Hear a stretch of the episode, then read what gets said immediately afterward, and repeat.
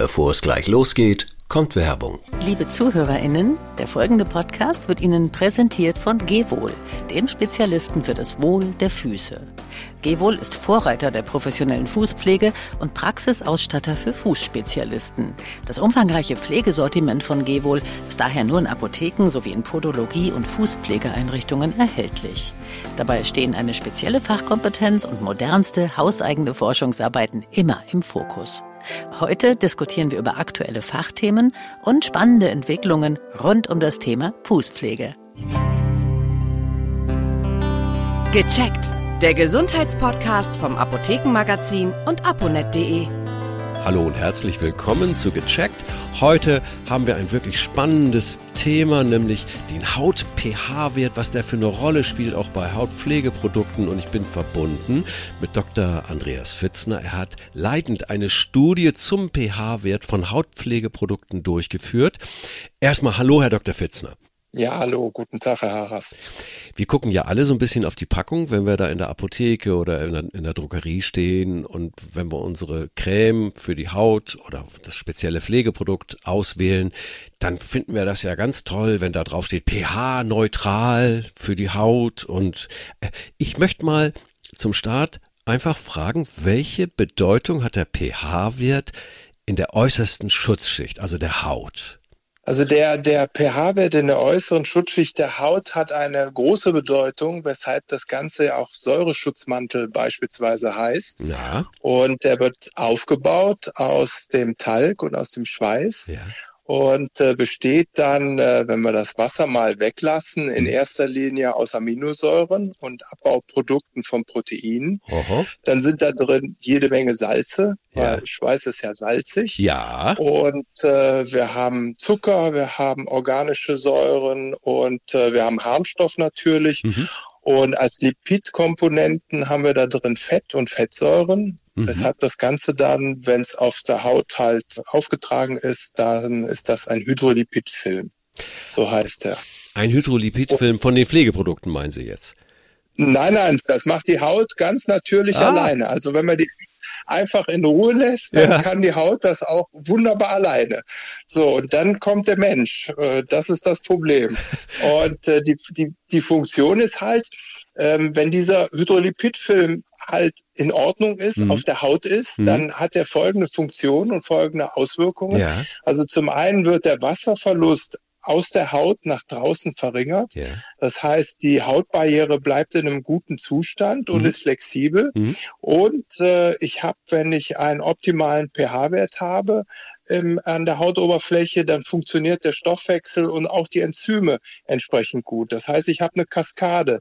Ist der pH-Wert in Ordnung, funktioniert der Stoffwechsel, funktionieren die Enzyme, funktioniert das Mikrobiom der Haut und die Hautbarriere ist in Ordnung. Was heißt denn ja. eigentlich nun pH-neutral, was die Haut betrifft? Wieso muss das neutral sein? Können Sie mich da mal aufnehmen? Ja, steht ja auf den Packungen so drauf. Was heißt das? Das ist eine sehr gute Frage. Also ähm, wir sprechen eigentlich von pH-hautneutral, weil wenn wir pH-neutral sagen, dann ist das der pH-Wert von 7,0. Hm. Und die Hautoberfläche hat aber einen pH-Wert in einem Bereich von 4,1 bis 5,8. Oh. Und Deshalb, das geht so ein bisschen auseinander, so das normale pH-neutral, was man so äh, schlechthin benutzt, ja. und das pH-hautneutral, was eigentlich den, den wissenschaftlich äh, korrekten äh, Wert halt nennt. Okay, wieder was gelernt. Ähm, jetzt ist dieser pH-Wert also bei Fuß- und Hautpflegeprodukten scheinbar so wichtig bisher, ähm, mhm. Aus den von Ihnen genannten Gründen. Man möchte da nichts stören oder weshalb? Nein, das, das muss man etwas anders sehen. Okay. Ähm, das hat zwei Aspekte. Aber zunächst mal historisch, wo kommen wir her? Wir hm. kommen daher, das, was ich eben sagte, ähm, der, das Hautsebum oder der Hydrolipidfilm ist in Ordnung, solange man nichts tut. Ja. Und die Menschen, die Menschen früher mussten sich ja halt auch waschen. Ja. Und die hatten aber nur Seife zur Verfügung. Und äh, Seife hat die jetzt eher unangenehme Eigenschaft für die Hautoberfläche, dass sie stark alkalisch ist ja. und halt stark entfettet. Ja. Das heißt, sie ist ein super Reinigungsmittel, aber der, der Hydrolipidfilm wird mehr oder weniger komplett abgewaschen. Da sind wir aber bei und den Duschgels jetzt ein bisschen weitergekommen gekommen, oder? Da sind wir bei den Duschgels auf jeden Fall weiter, aber früher war das halt so, dass die Menschen, die halt empfindliche Haut hatten oder sich häufig die Hände waschen mussten, ja. äh, dass die halt Hautprobleme bekamen. Klar. Und dann kommt genau zu dem, was Sie gerade sagten. Also man hat dann Untersuchungen gestartet und hat gesehen, wenn man andere Tenside nimmt, also mhm. die Seifen mhm. äh, beziehungsweise die, die Fettsäuren, die sind im Wasser im Sauren nicht löslich. Man mhm. muss andere Tenside nehmen. Und wenn man dann noch einen äh, hautneutralen pH-Wert einstellt, dann ist das Ganze verträglicher. Ah, so, ja. jetzt gibt es zwei Aspekte. Ähm, 5,5, so wie das in der in der Vergangenheit halt äh, genannt wurde für diesen hautneutralen Bereich, ist zu kurz gesprungen. Hm. Also wie gesagt, der Bereich ist 4,1 bis 5,8 und äh, der variiert aber von Körperregion zu Körperregion und von Mensch zu Mensch so dass man, wenn man das jetzt ordentlich machen würde, dann Duschgel in 10, 20 verschiedenen Versionen mit unterschiedlichem pH-Wert oh. einstellen müsste. Oh, das ist ja jetzt wieder ja. gut. Da, da, ja. da lernen wir richtig was dazu. Und Sie, wir lernen ja noch weiter. Ich komm, bin ja noch gar nicht zum Hauptpunkt gekommen. Sie haben eine Untersuchung gestartet, um mhm. herauszufinden, ja, was passiert denn nun auf der Haut, wenn da nicht mehr der pH-Wert stimmt, so wie Sie das beschrieben haben. Und, äh, und äh, Sie waren, also erstmal kommen wir mal zu der, zu der Untersuchung. Warum haben Sie die gestartet? Also wir haben die gestartet, weil wir genau diesen Aspekt untersuchen wollten. Mhm. Wir können ja nicht für jeden Menschen und für jede Körperpartie den äh, Haut-pH-Wert einstellen. Ja. Und äh, der zweite Punkt ist, welchen Einfluss hat der Produkt-pH-Wert denn überhaupt auf den Haut-pH-Wert? Eben, das eben. ist was, was so in, in der Literatur für Fuß- und Hautpflegeprodukte im Speziellen überhaupt nicht beschrieben ist. Nee. Und jetzt haben wir am Fuß ja noch die Besonderheit. Wir haben einmal am Fußrücken die Felderhaut, die ja. normale Haut mit ja. Schweiß und mit Talgdrüsen. Und wir haben an der Fußsohle haben wir Leistenhaut. Da haben wir nur Schweißdrüsen. Das heißt, wir haben noch die Besonderheit, dass wir zwei verschiedene Hauttypen haben. Dann wird's ganz so, schwierig, ne? Dann wird's ganz schwierig und äh, da wollten wir halt wissen, ähm, was, was tun wir, also was tun wir historisch gesehen mhm. äh, und können wir unsere Produkte gegebenenfalls noch verbessern, wenn wir in irgendeiner Form noch einen speziellen pH-Wert äh, beachten. Und da glaube ich, da haben wir jetzt gespitzte Ohren bei all denjenigen, die Hautprobleme haben, trockene Haut, mhm. Juckreize, mhm. all diese ganz unangenehmen Dinge, besonders ja auch an den Füßen, da kann man sich nicht so leicht kratzen und es bringt ja auch überhaupt Richtig. nichts. So, die Richtig. muss man pflegen. Und die Haut unter den, also die Sohle, ne, gerne sammelt mhm. sich da Hornhaut an, alles Mögliche. Wirklich, jetzt haben wir ganz gespitzte Ohren. Denn ihre Untersuchung, ich weiß das ja schon, hat was ganz, hat was ganz Besonderes ergeben, was sie selber als Wissenschaftler überrascht hat. Los, schießen Sie mal los, bitte. Also wir haben Cremes mit äh, unterschiedlichen pH-Werten, 4,5, also sauer, mhm. mit 7,0 mhm. neutral und 8,5 alkalisch in einen Test gegeben. Ja. Und das Ergebnis war, dass der Produkt-pH-Wert keinen Einfluss auf den Haut-pH-Wert von gesunder Haut hat. Nee. Und das war sehr überraschend für mich. Also die Haut kann sich offensichtlich sehr schnell darauf einstellen, wenn da ein ich sag das mal, äh, falsches Produkt aufgetragen wird. Also falsches Produkt gibt's ja nicht, aber wenn der pH-Wert da nicht stimmt. Ja, richtig, ähm, das richtig. ist das war für Sie selber auch überraschend. Sie hatten immer das angenommen, mich, ja. Wie Sie, wie Sie sagen, also ich war ein Vertreter der Fraktion. Ähm, immer wenn ich kann, würde ich pH-hautneutral einstellen, Klar. um halt dieser alten Überlegung nach, ähm, es, es hilft, wenn ich, wenn ich im normalen physiologischen Bereich der Haut bleibe ja, ja. und dann mache ich nichts Falsches. Ja, ja und das war Immerhin das. So. Ganz kurz, wie haben Sie das eigentlich, wie haben Sie das eigentlich untersucht? Das würde mich mal interessieren. Haben Sie da Teststreifen an die Haut gehalten oder, oder wie geht das?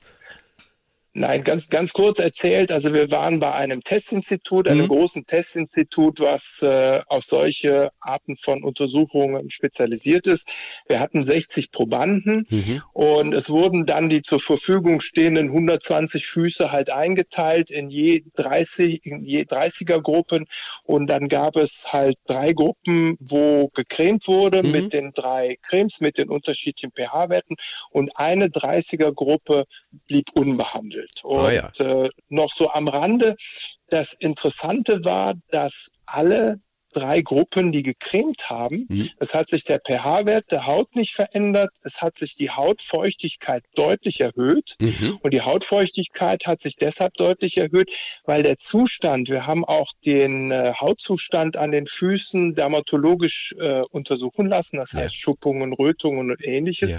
Der hat sich deutlich verbessert. In der unbehandelten Gruppe hat sich natürlich der, der Haut-pH-Wert und die Hautfeuchtigkeit nicht geändert, aber der Hautzustand wurde immer schlechter. Oh. Das heißt, das Schlechteste, was man machen kann, ist gar nicht pflegen. Ja, ja, ja. Ich denke aber, dass es doch darauf ankommt, was die Creme der Haut so bietet.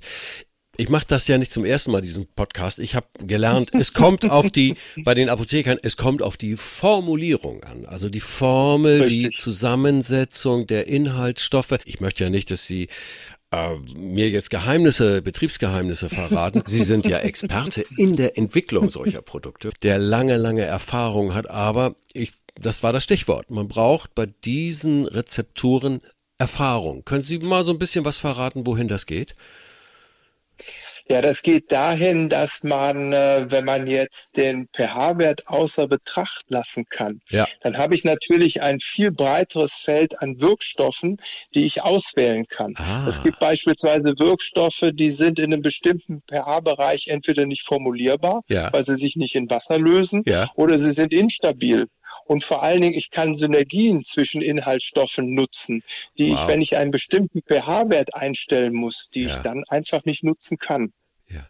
Da, das heißt, Sie haben also jetzt auf einmal neue Möglichkeiten aus ihren Erfahrungswerten, auch neue Rezepturen, Formulierungen anzuwenden, die, wo sie vorher sagten, nee, geht leider nicht, ne, weil da ist zu viel Säure oder wenig Säure oder was auch immer. Also mit der Säure hat's ja zu tun.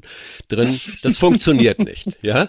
Ist das richtig? richtig? Also es ist richtig, aber ähm, hier im Hause hat man aufgrund der Tatsache, dass wir schon so lange Produkte machen ja. und äh, die auch schon formuliert wurden in Zeiten, als man noch gar nicht so weit war mit den Messungen von pH-Werten ah, an der ah, Haut und so weiter. Ja. Und deshalb haben wir Produkte, die auch im alkalischen Bereich halt formuliert sind. Ja. Und das Wichtige ist im Grunde genommen, dass ich eine für den Einsatzzweck optimale Rezeptur habe ja. und die Haut wenn sie dann gesund ist, weil ich sie pflege, die kann damit umgehen. Die puffert den pH dann in den, in den normalen Bereich zurück.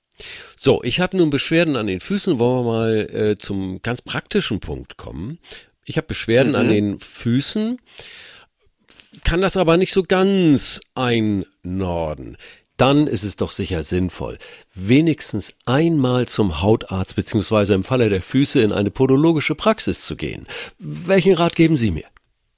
Also den Rat, den ich geben würde, ist, wenn es in Anführungsstrichen nur trockene mhm. Haut ist mhm. und man hat ansonsten keine Beschwerden, dann kann man zumindestens am Anfang, wenn man denn sich den Gang zum Arzt äh, sparen möchte, dann kann man erstmal eins der guten Produkte für die äh, Fußpflege ausprobieren. Ja. Sollte das nicht helfen, dann sollte man auf jeden Fall fachlichen Rat in Anspruch nehmen, dass man dann auf jeden Fall gezielter vorgehen kann.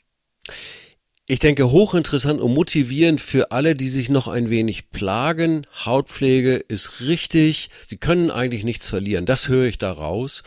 Aber bitte, wenn es richtig schwerwiegend wird, gehen Sie zum Arzt und bei Fußproblemen zum Fußspezialisten. Auf jeden Fall. Ansonsten, jeden Fall. ansonsten starten mit der Apotheke, sagen wir hier auch immer wieder gerne. Dort ist ein riesiges Fachwissen vorhanden. Ähm, und ich habe da schon manche gute Tipps bekommen, die auch erstmal helfen oder manchmal sogar richtig helfen. Und das war's dann. Vielen Dank, Herr Dr. Fitzner, dass Sie uns so mitgenommen haben ins Labor. und, es hat mich gefreut. Ja, und uns auch.